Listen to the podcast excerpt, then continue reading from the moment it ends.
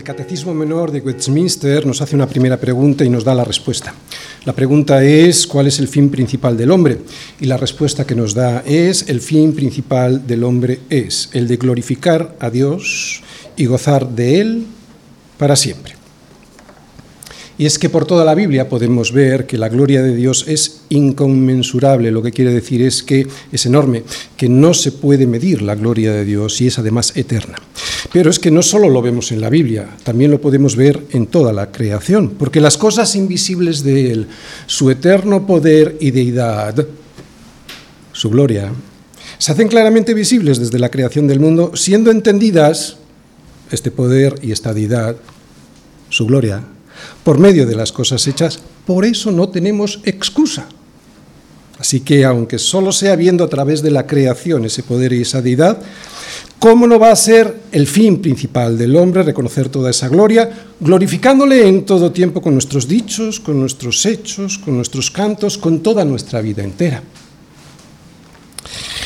Pero el pecado entró en el mundo y con él, con el pecado, el engaño de querer quedarnos con esa gloria que solo le pertenece a Él. Y como hay que darle sentido a nuestra vida y a todo lo creado, nos inventamos lo que sea con tal de no darle la gloria a Dios. Por eso, profesando ser sabios, algunos se hicieron necios, ya que cambiaron la verdad de Dios, toda su gloria, por la mentira, honrando y dando culto a las criaturas, sí es cierto, antes a la luna, al sol, al águila, pero ahora al hombre mismo, dando culto y honrando a las criaturas antes que al Creador, el cual es bendito por los siglos. Soberbia. No hay más que soberbia en el hombre y por eso no hay paz entre nosotros, porque cada uno tiene una opinión que quiere imponer a los demás sin tener en cuenta los decretos de Dios. Los decretos de Dios son los consejos de Dios en su palabra, los pensamientos de Dios que vemos expresados en su palabra. Por eso, filipenses, yo que os amo profundamente, yo que sé que os tenéis un gran amor los unos por los otros, yo que conozco vuestra comunión en el Evangelio desde el primer día hasta ahora, completad mi gozo, dice Pablo, sintiendo una misma cosa, estando unidos en Cristo.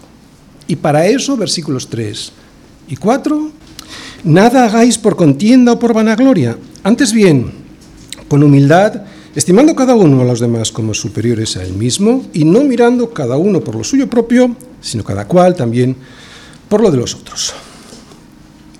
Con humildad, así es como tenemos que tratarnos en la iglesia. Tenéis que estar unidos, tenéis que tener los pensamientos de Dios, los mismos pensamientos de Dios en vuestra mente y corazón para tener un mismo objetivo en la iglesia y el mismo propósito. Así es como se consigue la unidad dentro de la iglesia y esta unidad le da la gloria a Dios. Y sin embargo, buscando la, vanagloria o buscando únicamente los intereses de cada uno, lo único que conseguiréis serán contiendas y luchas entre vosotros que separan a la iglesia y que no le dan la gloria a Dios. Por lo tanto, no luchéis por vuestro prestigio personal, no gastéis el tiempo en tener más poder, no peleéis por la vanidad que otorga una posición en el liderazgo malentendido. ¿Qué nos dice Pablo? Haced como Cristo, que lo entregó todo siendo dueño de todo para conseguir el propósito que tenía el Dios Padre. Filipenses. El mismo Hijo de Dios, siendo Dios, no estimó el ser igual a Dios como cosa a que aferrarse, sino todo lo contrario. Vimos que se humilló hasta lo más bajo para sacarnos del pozo profundo en el que estábamos metidos en el pecado.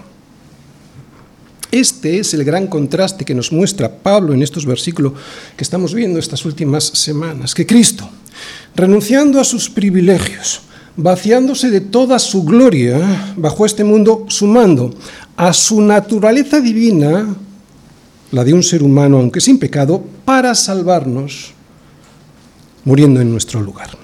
Cristo, pues, sin dejar de ser Dios, renunció a la forma de Dios, o sea, a toda su gloria, renunció a toda su gloria para hacer mm, su vida uno de nosotros y de esa manera poder salvarnos, para de esa manera poder llevar sobre sus espaldas el mayor drama del ser humano, que es la muerte, la muerte que provoca el pecado. ¿no? Y es que además era nuestro pecado. Por eso, filipenses, que en vuestra iglesia haya este mismo sentir que hubo en Cristo Jesús. Versículos del 5 al 8. Haya pues en vosotros este sentir que hubo también en Cristo Jesús, el cual, siendo en forma de Dios, no estimó el ser igual a Dios como cosa a que aferrarse, sino que se despojó a sí mismo, tomando forma de siervo, hecho semejante a los hombres, y estando en la condición de hombre, se humilló a sí mismo, haciéndose obediente hasta la muerte, y muerte de cruz, dice Pablo. Pablo, después de mostrarnos la humillación del Hijo de Dios, que vaciándose de toda su gloria, que haciéndose nada, que tomando la forma de siervo y haciéndose obediente hasta la muerte y muerte de cruz, para cumplir el plan de salvación que había ideado el Padre, nos dice que Él muere por ti y por mí sin protestar, humilde, sabiendo que ese era el propósito de Dios Padre para salvar a los que Él había escogido. Muere por sus escogidos, porque sabe cuál es el enorme poder que tiene el pecado sobre la vida humana. Pecado que consiste, o poder consiste en que si no es Dios quien rescata, quien escoge, el ser humano jamás lo haría. Aquí vemos pues el gran amor de Dios por los suyos, que siendo incapaces de escoger entre lo bueno y lo malo, por haber estado toda la vida cambiando la verdad de Dios por la mentira de nuestra propia opinión, que estando muertos nos dio vida al humillarse ante el Padre y obedecer ese plan de salvación que junto al Espíritu Santo habían establecido para ti y para mí desde antes de la fundación del mundo. Por lo cual, por lo cual, por lo cual, y ahora viene la recompensa del Padre al Hijo por esta humildad obediente, al haberse vaciado de toda su gloria y haber obedecido hasta la muerte para tu salvación. Versículos del 9 al 10. Por lo cual, Dios también le exaltó hasta lo sumo y le dio un nombre que es sobre todo nombre. ¿Para qué? Para que en el nombre de Jesús se doble toda rodilla de los que están en los cielos y en la tierra y debajo de la tierra y toda lengua confiese que Jesucristo es el Señor, para gloria de Dios Padre. Nombre sobre todo nombre. Cristo, el centro del universo. Filipenses 2, versículos del 9 al 11. Oye, y si Cristo es el centro del universo para Dios Padre, puesto que le, le ha dado un nombre que es sobre todo nombre, con más razón debiera serlo para nosotros, ¿verdad? Por eso el esquema de la predicación de hoy es el siguiente. Primera parte. ¿Qué le dio el Padre al Hijo? Versículo 9. Segunda parte. ¿Por qué lo hizo? Versículo 9. Y tercera parte. ¿Para qué lo hizo? Lo veremos en los versículos 10 y 11. Primera parte. ¿Qué le dio el Padre al Hijo? Versículo 9. Por lo cual Dios también le exaltó hasta lo sumo, primera cosa, y segunda, y le dio un nombre que es sobre todo nombre. Muy bien, el domingo pasado vimos un paralelismo que había entre el Evangelio de Juan, lo que nos decía Juan en su Evangelio sobre la humildad de Jesús lavando los pies de sus discípulos poco antes de entregarse, y lo que nos dice aquí Pablo en Filipenses 2 sobre la humillación del Señor, no aferrándose a su derecho, al derecho como Dios, para servirnos. La enseñanza en ambos casos, tanto en el Evangelio de Juan como en Filipenses 2, era muy clara. Es la misma. La de no insistir en nuestros supuestos derechos, sino en la de estar dispuestos a sacrificarlos por amor a los demás y así poder llevarles hasta los pies de Cristo. Exactamente lo mismo que hizo Cristo con nosotros al humillarse, que nos llevó a los pies del Padre. Por eso decíamos que si estamos en Cristo, si somos hallados en Él, esto nos debe llevar a imitarle, especialmente, muy especialmente en la humildad, lo que nos hará descansar. ¿Lo sabías? Pues ahora lo vamos a ver. Porque será entonces, cuando seas humilde, cuando dejaremos de pelearnos entre nosotros y también con nosotros mismos. Porque ese es el gran problema, sobre todo con nosotros mismos, descansando en su soberanía. Dice Señor, aprended de mí que soy manso y humilde de corazón, y hallaréis descanso para vuestras almas. O sea que la humildad produce descanso. Y la soberbia que produce tensión.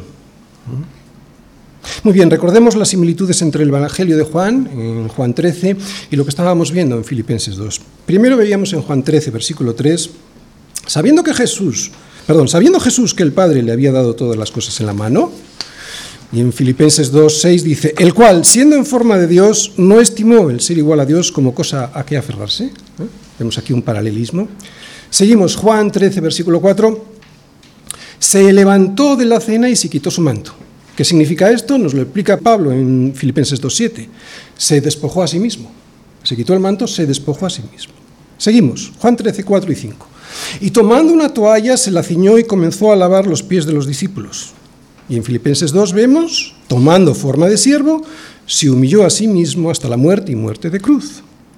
Y el resultado, veíamos el domingo pasado, para nosotros de la imitación a Cristo debe ser Juan 13, versículos 14 al 15.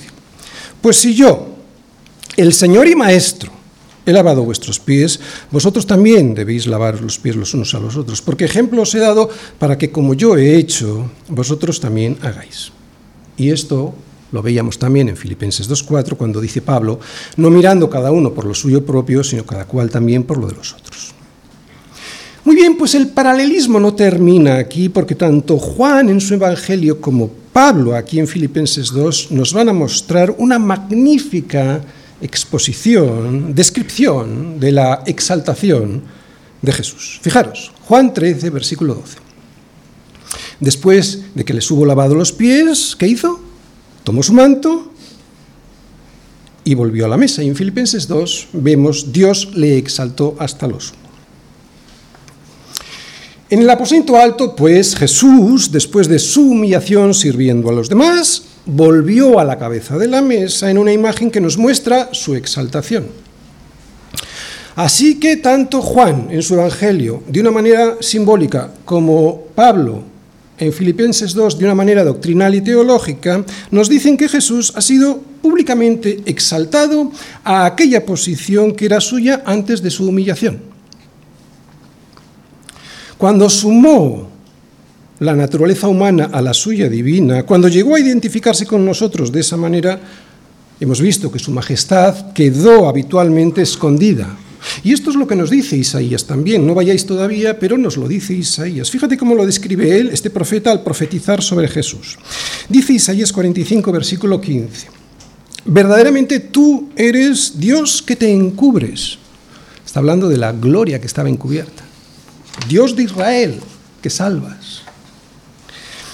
Y sin embargo ahora, estando exaltado a la diestra del Padre, su verdadera identidad se manifiesta y su majestad queda revelada. Fijaros lo que nos dice Isaías. Isaías nos dice que Dios es el que salva, pero al mismo tiempo nos dice que es Jesús ese Dios salvador. Así que la divinidad de Jesús la podemos ver por toda la Biblia.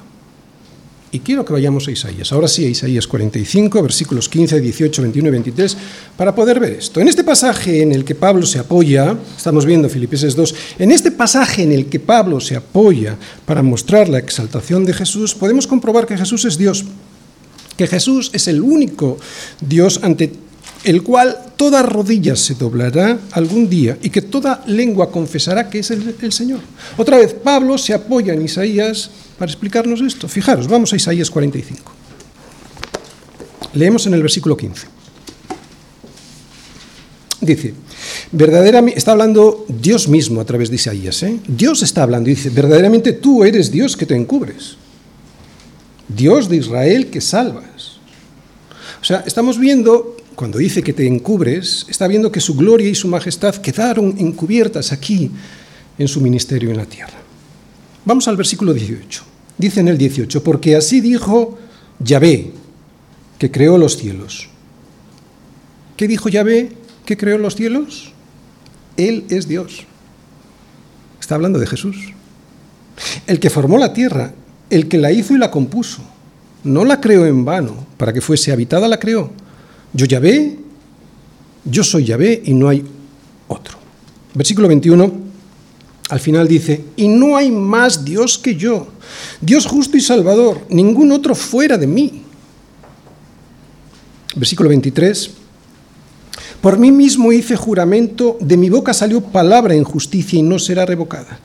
¿Qué palabra salió de su boca en justicia y que no será revocada? Que a mí se doblará toda rodilla y jurará toda lengua. Lo dice Yahvé en el Antiguo Testamento. Evidentemente está hablando Jesús mismo. ¿Por qué? Porque Pablo nos está diciendo estas mismas palabras que dice Isaías de Jesús.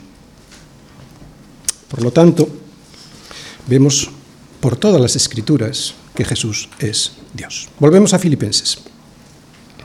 Veamos lo que Dios Padre le da a Dios Hijo por haberse humillado, por haberse abatido hasta la muerte siendo obediente al plan de salvación. Versículo 9, fijaros, lo acabamos de poner. Dice así, por lo cual Dios también le exaltó hasta lo sumo, primera cosa, y le dio un nombre que es sobre todo nombre.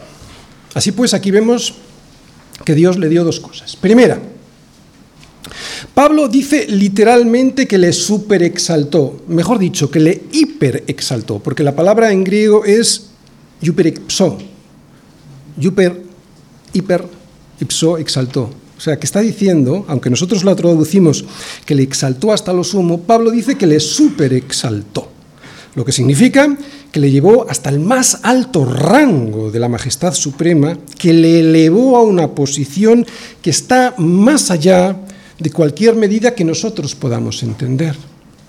Por lo tanto, ahora Cristo no solo tiene lo que nunca dejó de tener, la igualdad con el Padre, sino que recuperó la forma gloriosa de la que voluntariamente se despojó al tomar la, la, forma de esclavo, la forma de hombre, para servir.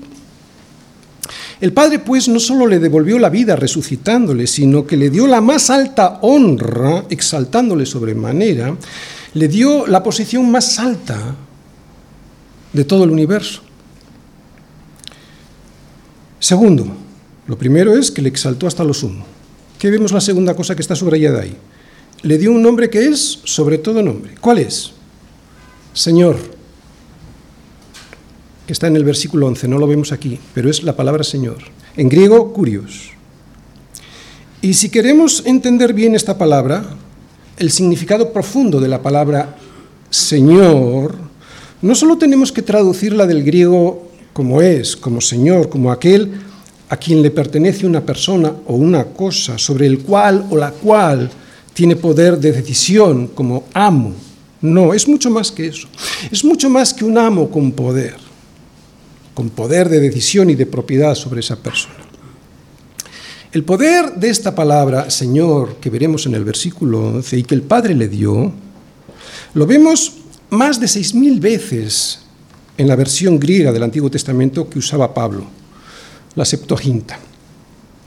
En esta versión del Antiguo Testamento que usaban los griegos de la dispersión, aquellos griegos que después de tantos años habiendo estado fuera de su país ya no conocían el hebreo y por lo tanto su lengua era el griego, digo que la mayoría de las veces esta palabra Señor viene traducida en su Septuaginta, cuando vemos curios en la Septuaginta, viene esta palabra traducida del nombre sagrado de Dios que los judíos no se atrevían a pronunciar y por eso lo escribían con el tetragramatón, este que conocemos todos. Así que esto que venía en el Antiguo Testamento en hebreo, en la Septuaginta se traducía como Señor. Así que cuando nosotros vemos en nuestro Antiguo Testamento la palabra Yahvé o Jehová, es este vocablo. En realidad, en griego, lo que estamos viendo es Señor. Por eso si un lector o a un lector del Antiguo Testamento en griego le dijeras la palabra curios, inmediatamente pensaría en el nombre de Dios, el nombre de Dios del Antiguo Testamento, pensaría en Yahvé. O sea que esta palabra Señor significa el nombre de Dios mismo, no solo un amo con muchísimo poder. Por lo tanto, cuando leemos en el Nuevo Testamento esta palabra traducida del griego como Señor, otra vez, cuando vemos en nuestro Nuevo Testamento esta palabra que del griego está traducida como Señor, lo que nos está transmitiendo, en este caso Pablo, es fundamentalmente que Cristo es Dios mismo. Y el nombre de Señor es el que Pablo dice que el Padre le dio al Hijo, a Jesucristo. Así que en el versículo 11, cuando lo leamos, veremos a Jesucristo. ¿Eh? Pablo le dice Dios. Jesús Cristo, Jesús Christus, Jesús que significa Yahvé salva, y Cristo, Christus, que significa el ungido. el ungido, el Mesías separado por el Padre para una misión especial. ¿Cuál era? Salvar a su pueblo. Así pues, ¿qué vemos que le dio primero? Le exaltó. ¿Qué vemos lo segundo? Le dio un nombre. Y hay una tercera cosa que Pablo nos dice que Dios Padre le dio al Hijo y que surge de estas dos anteriores. Un propósito. Todo eso tiene un propósito. Un propósito que veremos luego en los versículos 10 y 11. Primero, ya os lo adelanto ahora, primero es un propósito para que toda rodilla se doble ante ese nombre que es sobre todo nombre. Segundo, para que toda lengua confiese que Él es el Señor, ese nombre. Y tercera, para la gloria de Dios. Muy bien, pero antes de ver para el para qué, vamos a recordar por qué lo hizo así el Padre. ¿De acuerdo? Veremos luego el para qué. Pero, ¿por qué lo hizo así el Padre? Versículo 9. ¿Por qué lo hizo? Por lo cual, Dios también le exaltó hasta lo sumo y le dio un nombre que es sobre todo nombre. Este, por lo cual, nos está dando la clave de por qué Dios hizo lo que hizo. Y también nos ayuda a nosotros a entender el propósito de nuestra humillación delante del Señor, porque cualquiera que se enaltece será humillado y el que se humilla será enaltecido. Vamos a ver, sé que en cierta manera me estoy repitiendo porque llevamos varios domingos diciendo esto, pero hay tanto que aprender aquí en Filipenses 2 sobre la humillación del Señor que por eso he subrayado este por lo cual. Y es que este por lo cual es el nexo de unión entre lo que hizo Jesús por el Padre, ante el Padre, que fue humillarse, y cómo respondió el Padre ante eso que hizo Jesús, exaltarle hasta lo sumo. Es evidente que tenemos una enseñanza aquí para nosotros y luego voy a entrar en ello, pero antes hay algo muy importante sobre el mismo Jesús, que es lo que vamos a ver ahora. En primer lugar, la exaltación de Jesús cumple la profecía que vemos en Isaías 52.13, que os voy a leer ahora, no hace falta que vayáis, y en Isaías 53, versículo 12. El primero, Dios Padre está hablando del Hijo, fíjate. He aquí que mi siervo, mi siervo, Está hablando Dios sobre su siervo que es Jesús. Mi siervo será prosperado, será engrandecido y exaltado, será puesto muy en alto. Y es Isaías 53, 12. Por tanto, yo le daré parte con los grandes y con los fuertes repartirá despojos.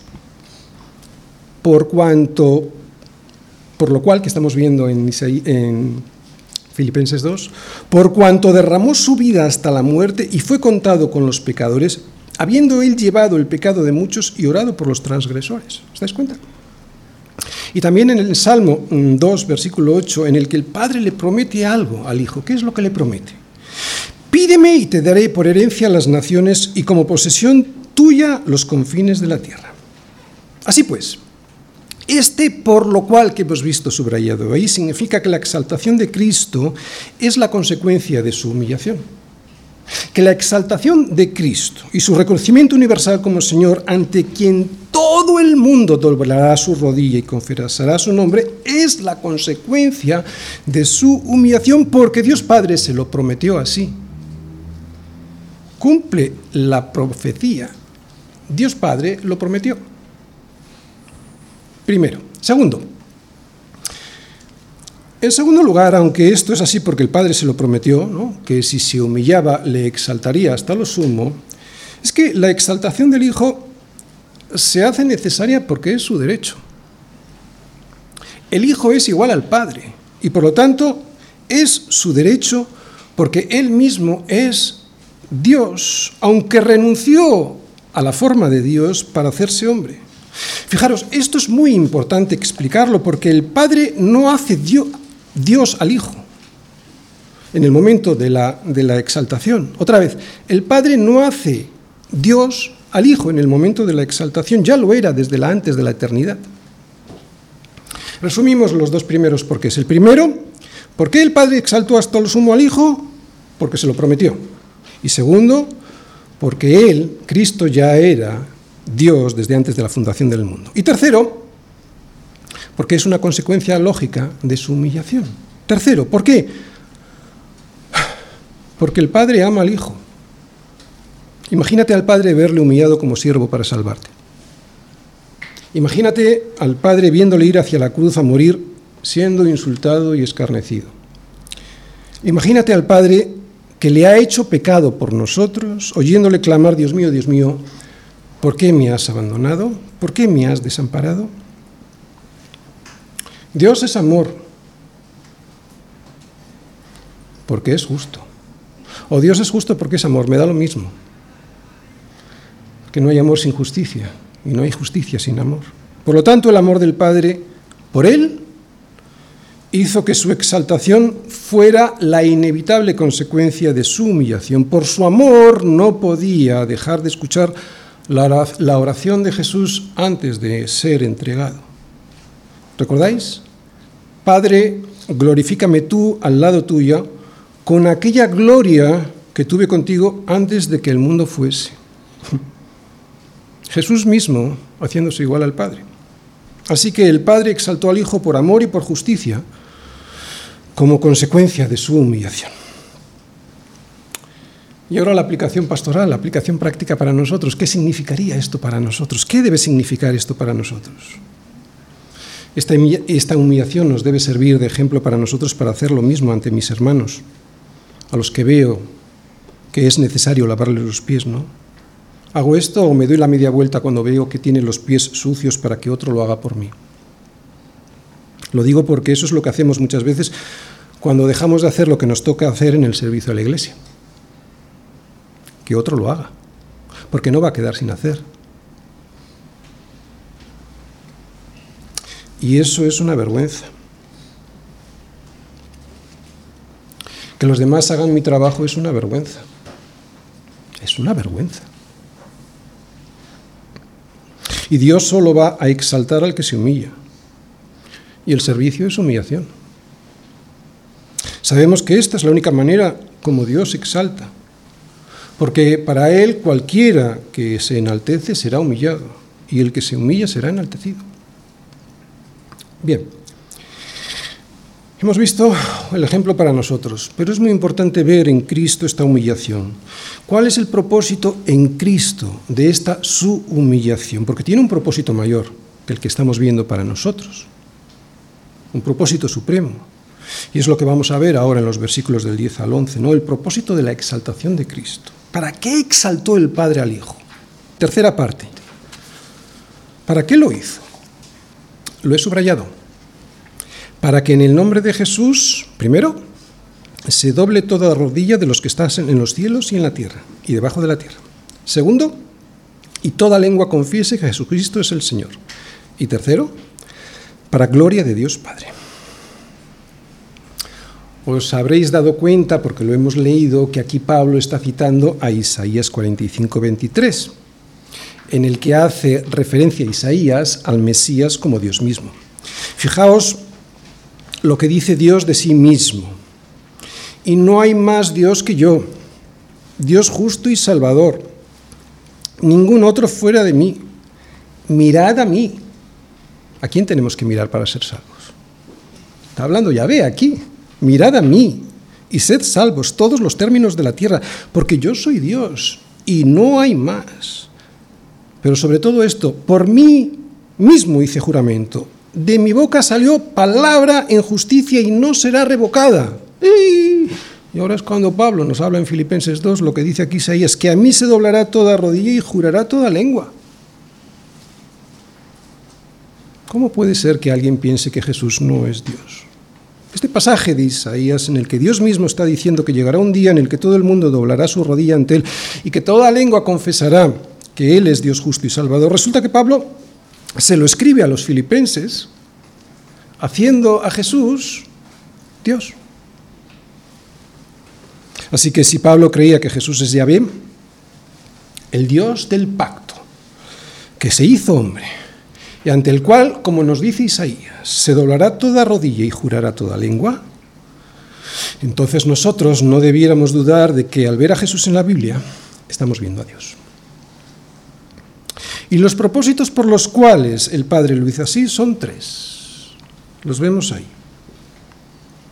Primero, los volvemos a ver, para que en el nombre de Jesús se doble toda rodilla, de los que están en los cielos y en la tierra y debajo de la tierra. Segundo, para que toda lengua confiese que Jesucristo es el Señor. Y tercero, que estamos viendo, para gloria de Dios Padre. Esto es lo que ocurrirá en el día de Jesucristo, el día en el que regrese a juzgar a todos, a vivos y a muertos, en su manifestación y en su reino, le dice Pablo en 2 de Timoteo. Vamos a ver cada uno de los propósitos. El primero, que todos doblarán sus rodillas, su rodilla ante el Señor. Todos lo harán. También los enemigos de Dios, aquellos que no quisieron reconocer aquí su señorío, ellos también lo harán. Lo terminarán haciendo en ese día, aunque, y aquí está la diferencia, con horror, por haber despreciado el amor que Cristo les ofreció al humillarse por ellos muriendo en su lugar. Amor que no aceptaron diciendo que ellos se bastaban solos para presentarse ante Dios, para justificarse con sus propias justicias, que ellos mismos solitos pueden presentar y que han conseguido en esta tierra. Ah, pero Dios qué dice de esas justicias, ¿verdad? Dios dice que esas justicias para Él son como trapo de inmundicia. Puede que para ellos no. Sabéis lo que nos pasa muchas veces cuando hablamos con las personas para evangelizar, ¿no? que ellos son buenos. Puede que esas justicias para ellos no, pero para Él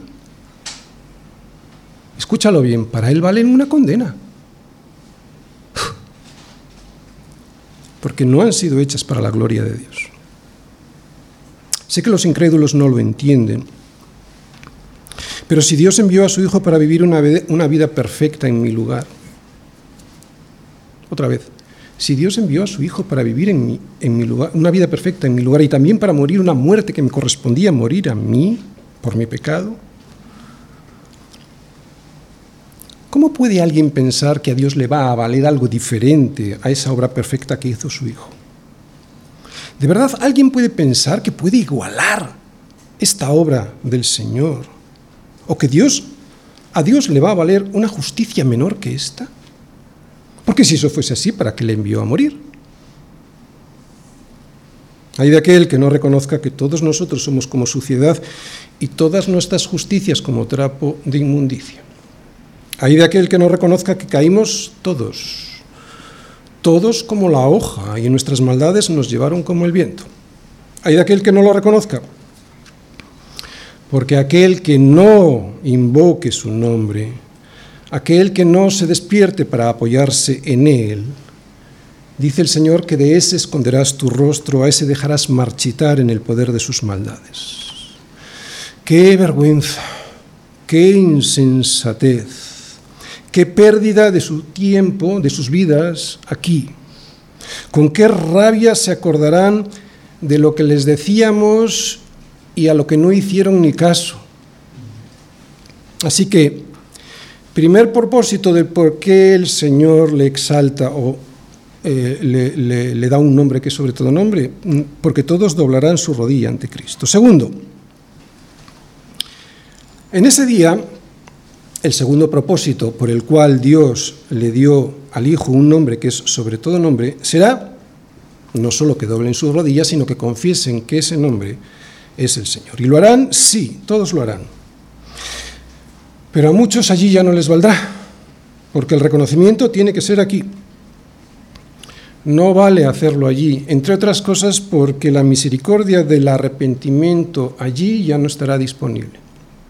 Otra vez, eh, alguien puede pensar, bueno, bien, vale, pero si es cierto lo que tú dices, me arrepiento allí. No, el Señor dice que el arrepentimiento allí ya no tiene ninguna validez, no está disponible. Básicamente, no es que no tenga validez, es que no está disponible. Hoy sí. Aquí todavía hay esperanza. ¿Cuál es el regalo de Dios? El regalo de Dios es Cristo con sus brazos abiertos desde la cruz llamándote a reconocer que en tus fuerzas no puedes. Ese es el regalo. Cristo desde la cruz diciéndote que en tus fuerzas no puedes, que te dejes salvar por medio de su humillación en la cruz. Que si no es en esa humillación suya, tendrá que ser en la nuestra. Porque la paga del pecado es muerte y sin embargo el regalo de Dios es vida eterna en Cristo, si no estamos en Cristo, no, en Cristo Jesús, Señor nuestro. Solo para los que están en Cristo Jesús. qué necedad despreciar este regalo y solo por la soberbia de no confesar que Jesucristo es el Señor. Pero algunos ya lo hacemos hoy aquí y lo hacemos con alegría y con agradecimiento, al entender la gran misericordia del perdón de nuestros pecados y que hemos sido justificados de nuestra manera de vivir, nuestra vana manera de vivir. ¿Cómo no vamos a estar contentos? Bendito entendimiento que nos hace humillarnos ante nuestro Señor Jesucristo y confesar su nombre. Bendito entendimiento.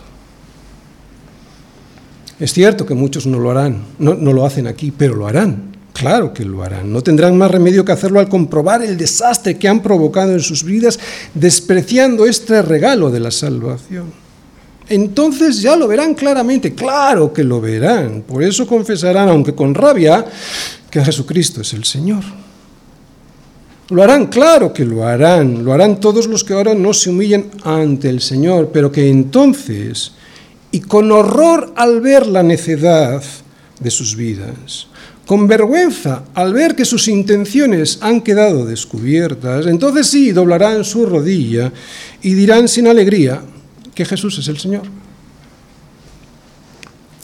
La única diferencia entre ellos, entre los que no confiesan que Jesucristo es el Señor y nosotros, es que ellos no reconocen lo que son pecadores y nosotros igual que ellos, pecadores, sí lo reconocemos. Solo hay esa diferencia, porque hay muchos que piensan que nos pensamos mejores que ellos. No, esa no es la diferencia. La diferencia es el reconocimiento, claro, el reconocimiento de nuestro pecado. Esa es la misericordia que Dios ha tenido con nosotros. Bendita misericordia. Ahora no ven, todo su, no ven todo su egoísmo. ¿Os dais cuenta cuando hablamos muchas veces con ciertas personas? No ven su egoísmo. El pecado se lo oculta, su soberbia no lo quiere mostrar.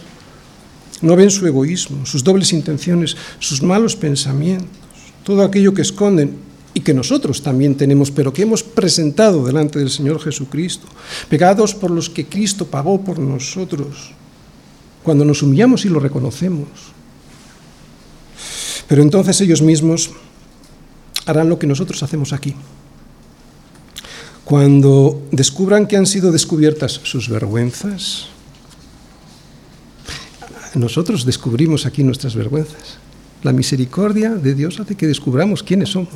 Y por eso nos rendimos aquí, pero entonces lo harán ellos allí. Al ser descubiertas sus vergüenzas, entonces será cuando doblarán a la fuerza su rodilla y dirán, sin alegría, que Jesús es el Señor. ¿Sabéis por qué sin alegría? Porque nadie puede estar en un juicio acusado de todo eso con alegría. Sobre todo sabiendo que ha habido alguien que estaba dispuesto, y de hecho lo hizo, a pagar por sus platos rotos, ofreciéndole el perdón, y que aún así lo rechazó. Por eso en aquel día para ellos habrá tristeza y rabia, lloro y crujir de dientes. Por lo tanto, es ante el Señor, nombre que es sobre todo nombre, ante quien nosotros doblamos nuestra rodilla, al igual que todo el universo creado lo hace ahora o lo hará cuando Él regrese en su gloria. Será entonces cuando todos los seres del cielo y de la tierra y debajo de la tierra se inclinarán ante Él y reconocerán a Cristo como el Señor. Por eso también toda lengua entonces reconocerá y confesará que Jesucristo es el Señor para la gloria de Dios Padre. Así que estos versículos 10 y 11 que estamos viendo, vemos tres propósitos por los cuales Dios Padre exaltó a Dios Hijo. El primero, para que toda rodilla se doble ante Él. Segundo, para que toda lengua confiese que Él es el Señor. Y esto es, tercero, para que la gloria de Dios Padre quede manifiesta. Tercero, para que la gloria de Dios Padre se quede expuesta a todo el mundo. ¿Qué es lo que significa esto? Es dos cosas. La primera, lo que ya sabemos y que hemos explicado tantas veces, pero aquí lo volvemos a ver de otra manera, que Cristo es Dios. Fijaros, prestar atención, ya verás, lo volvemos a ver. Si Dios Padre se regocija en la gloria divina de Cristo, otra vez, si Dios Padre se regocija en la gloria divina de Cristo, quiere decir que es que la igualdad con Dios de Cristo es su derecho.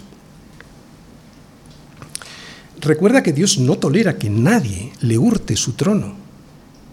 Recuerda lo que hizo con Adán, que pensó ser igual a Dios y él les sacó del huerto de Edén y se cumplió el decreto de Dios que decía, más del árbol de la ciencia del bien y del mal, no comerás porque el día que de él comieres, ciertamente morirás. Otra vez, este para la gloria de Dios Padre significa que Cristo es Dios. ¿Por qué? Porque Dios no tolera compartir su trono divino con nadie que no sea Él mismo. Volvemos a ver a Cristo como Dios. Esto es lo primero que significa, pero lo segundo que vemos es que el propósito del por qué Dios creó al mundo es que la gloria de Dios se manifieste, de manera que podamos entender lo que nuestro egoísmo no nos deja ver, que Dios es Dios. Y me explico. Si los cielos cuentan la gloria de Dios, otra vez, si los cielos cuentan la gloria de Dios, Salmo 19.1, es para que tus ojos, ciegos a la santidad de Dios, a su bondad, a su justicia, a su eternidad, a su inmensidad, a su belleza. Ya sé que para ti no, pero para los incrédulos, si los cielos cuentan la gloria de Dios, es para que esa santidad de Dios la puedan ver lo que gritan los cielos y el hombre calla. Y calla por soberbia. ¿Qué es la gloria de Dios? No sé cómo explicarlo, pero podríamos definirlo como es la forma en la que Dios muestra su santidad al mundo. ¿Y qué es su santidad? Son todos sus atributos. La gloria de Dios, pues, es la forma en la que Dios muestra su santidad al mundo para que podamos comprender quién es Él. Por eso cuando Él pone el hacer algo santo en nosotros, algo apartado del mundo y sus miserias, decimos que lo hacemos para la gloria de Dios, ¿sí o no? ¿Os dais cuenta? O sea, lo hacemos para la gloria de Dios, o sea, para que el mundo vea a través de nuestra santidad, la belleza y la santidad de Dios. No para que nos alaben a nosotros, sino para que vean lo que de Dios no ven, porque piensan que son cosas de los hombres. Hemos tenido varios matrimonios y siempre predicamos más o menos lo mismo, ¿verdad? ¿Qué es el matrimonio sino la manifestación visible de lo que hace Cristo con su iglesia?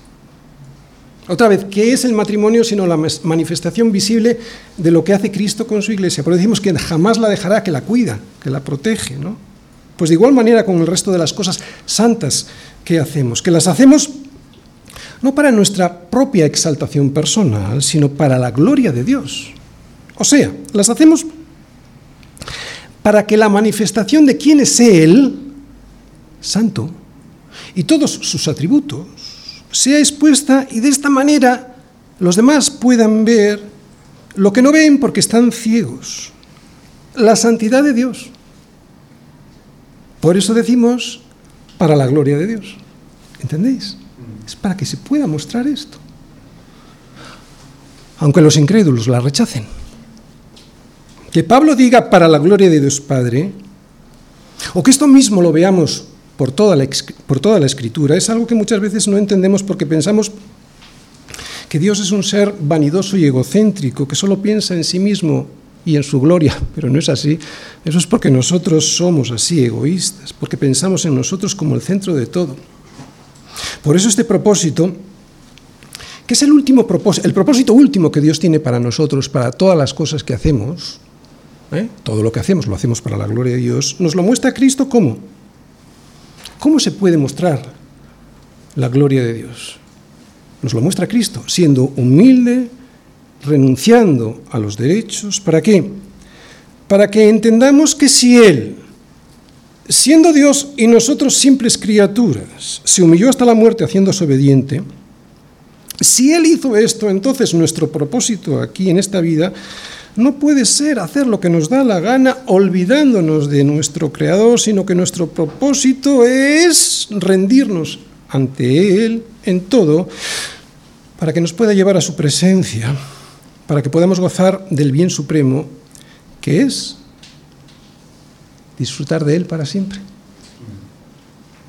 ¿Recuerdas cómo empezábamos? Lo hacíamos haciéndonos una pregunta. ¿Cuál es el fin principal del hombre? ¿Cuál es el fin principal del hombre? Y la respuesta es el fin principal del hombre. No te olvides nunca de esto. No porque lo diga el catecismo de Westminster, sino porque lo dice la Biblia. ¿Cuál es el fin principal del hombre? El fin principal del hombre es glorificar a Dios y, y gozar de Él para siempre. Y es que solo podremos disfrutar de verdad de esta vida y por supuesto de la venidera cuando reconocemos la gloria de Dios. Solo podremos disfrutar de verdad de la vida cuando reconocemos que Dios es Dios y no nosotros. Que Pablo diga para la gloria de Dios Padre lo que significa es que este es el motivo último de todas las cosas. Por eso Cristo nos lo demostró renunciando a su gloria, a sus privilegios.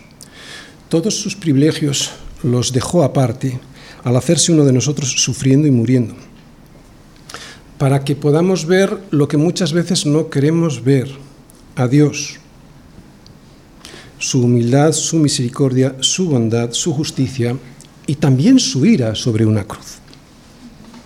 Termino. No tienes que tener ningún problema entre adorar a Dios y adorar a Cristo. Debemos adorar a Dios adorando al Señor Jesucristo. El mismo Señor nos lo dijo durante su ministerio en la tierra, nos lo dejó muy claro. El que no honra al Hijo, no honra al Padre que le envió. Es imposible adorar a Dios, es imposible doblar toda rodilla ante Él, es imposible vivir la vida que Él quiere que vivamos si no lo hacemos a través de Cristo, si no somos hallados en Él, para que toda la gloria se la lleve Él. ¿Te das cuenta? No es tan difícil de entender. Cuando alguien dice, pues es que soy muy bueno, y vemos que incluso es más bueno que nosotros, como es para su propia gloria, tiene nada que hacer. Por eso todo lo que el Señor nos manda lo debemos hacer para su gloria, para que toda la gloria se la lleve Él. Otra vez, si no lo hacemos a través de Cristo, entonces, si no somos hallados en Él, de nada nos valdrá. Y Pablo nos lo explica poniendo a Cristo como el centro del universo. Él está en el centro de la vida. Puede que la mayoría no lo quiera ver así, puede que la mayoría rechace el señorío de Cristo, es cierto, lo vemos todos los días, pero si Cristo no está en el centro de nuestras vidas, y escucha bien lo que quiero decir, si Cristo no está en el centro de nuestras vidas, y no lo digo como algo religioso, con esto quiero decir el centro de nuestra experiencia diaria. Otra vez, Cristo en el centro de nuestra experiencia diaria. Por eso decimos que no tenemos una religión, sino una relación personal. Si Cristo no está en el centro de nuestra experiencia diaria, entonces nuestra adoración no tiene ningún valor. Es pura religión.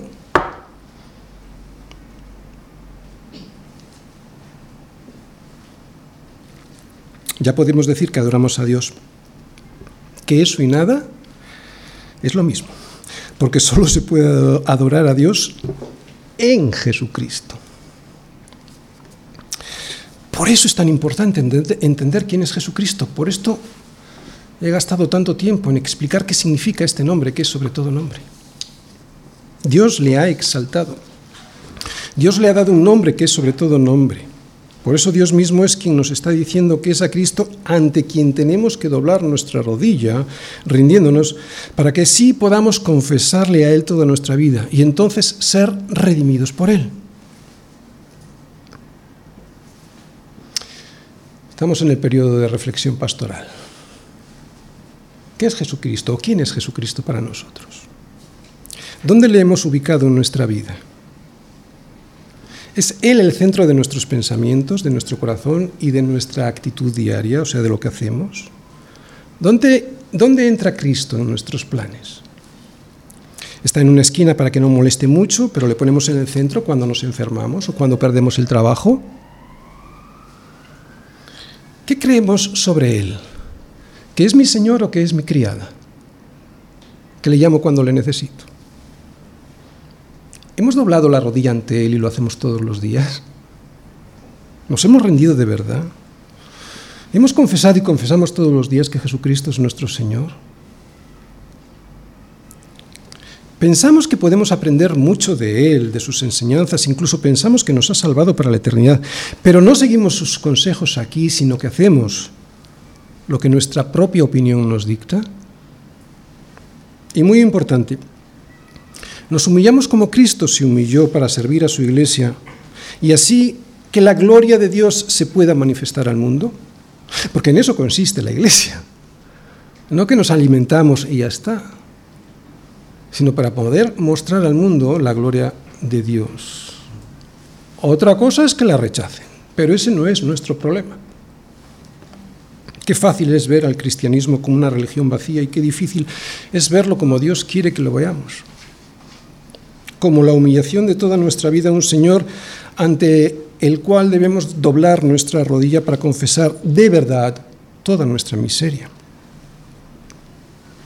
No hay verdadero conocimiento ni salvación fuera de Cristo. No si no somos hallados en Él. Y este ser hallados en Él es una experiencia diaria, no es una religión. De ritos y voy el domingo y se acabó. Por eso hablo de una experiencia diaria, diaria, no dominical.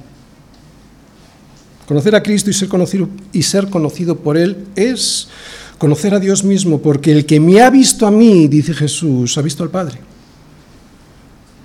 Él es el centro del universo, por eso debe ser en Él y no en nosotros y nuestras supuestas justicias en quien debemos ser hallados para poder ser salvos, porque no hay ninguna otra salvación, porque no hay otro nombre bajo el cielo dado a los hombres en que podemos ser salvos. Pero esto implica obediencia. Por eso Pablo nos la muestra. Nos la muestra a través del ejemplo de Jesucristo. Jesucristo obedeciendo y haciéndolo hasta la muerte. Fíjate lo que dice Jesús de qué era su comida. Dice Jesús, mi comida es que haga la voluntad, obediencia. Mi comida es que haga la voluntad del que me envió y que acabe su obra. ¿Cuántas veces ponemos nuestra comida, la comida que comemos, ¿no? o ir a un supermercado por delante de hacer la voluntad primera que Dios tiene para nosotros? Como no lo entendamos, podemos venir a la iglesia mejor del mundo, que no estaremos cumpliendo las expectativas de Dios para nosotros. Por eso agradar a Dios a través de Cristo debiera ser el centro de nuestra existencia. Existencia. Pero hacer esto nos traerá problemas. Creo que lo hemos experimentado todos, ¿verdad? Por eso vemos que muchos que dicen seguir a Cristo intentan conciliar lo que les dice el mundo que piensen con lo que nos dice Dios a través de su palabra. Llega un momento en que esta tensión, esta persecución es tal que en vez de someterse a Cristo, se relajan y hacen un acuerdo con el mundo para no ser perseguidos. Conocemos a estos, ¿verdad? También. Y es porque obedecer a Dios nos traerá problemas, principalmente con nuestra carne, pero también con nuestra familia incrédula, con nuestros amigos y jefes, o en la universidad y en la escuela. Por eso os digo que bienaventurados sois cuando por la causa de Cristo os vituperen y os persigan y digan toda clase de mal contra vosotros mintiendo. ¿Qué tenéis que hacer? Gozaos y alegraos, porque vuestro galardón es grande en los cielos, porque así persiguieron a los profetas que fueron antes de vosotros. Y si persiguieron al Señor, ¿cómo no nos van a perseguir a nosotros? ¿Y sabes por qué serás bienaventurado? Serás bienaventurado porque será en ese momento, o sea, serás feliz en ese momento de la persecución, porque será en ese momento cuando te darás cuenta que te has separado de verdad de la corriente de este siglo y no has seguido el sistema de valores de este mundo que te fuerza a hacer lo que ellos dicen que tienes que hacer. Una corriente que nos lleva a la muerte. Por lo tanto, dale la gloria a Dios en todo, obedeciéndole y no hagas acuerdos con el mundo solo para no ser perseguido por él. Amén.